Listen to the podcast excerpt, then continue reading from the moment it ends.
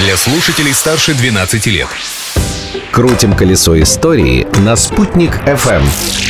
Слушайте удивительные подробности и интересные факты в историческом путешествии с Веленой Мусабаевой.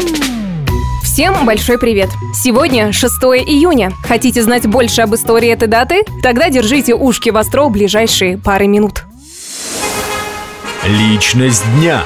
Именно в этот день, 6 июня 1799 года, по новому стилю в Москве родился Александр Сергеевич Пушкин. Величайшего поэта и писателя России считают основоположником современного русского литературного языка, поэтому сегодня отмечается еще и День русского языка.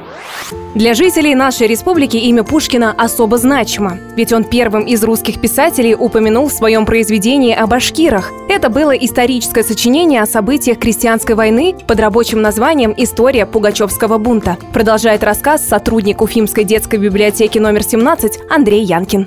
Пушкин в Уфе никогда не был, но он был э, в Оренбургской губернии. Он приехал для сбора материалов по Пугачевскому восстанию. И цензором Пушкина являлся сам царь Николай I. И он потом исправил и назвал «История Пугачева». Во время той командировки Александр Сергеевич с удовольствием рассматривал открытку нашего города и очень хотел посетить Уфу. Но всем известные события не позволили этому случиться.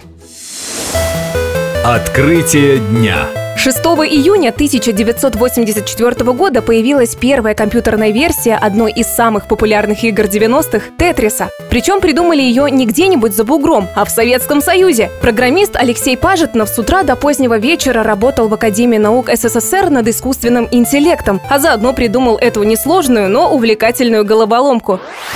Через какое-то время в Тетрис играла вся Академия наук, а потом вся страна и даже за граница. В 1988 году Тетрис стал самой продаваемой компьютерной игрой в Англии и США.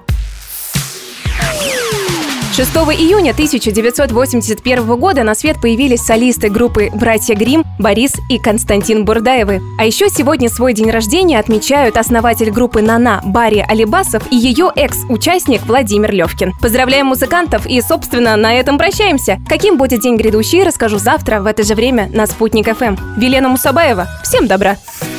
Колесо истории на «Спутник ФМ».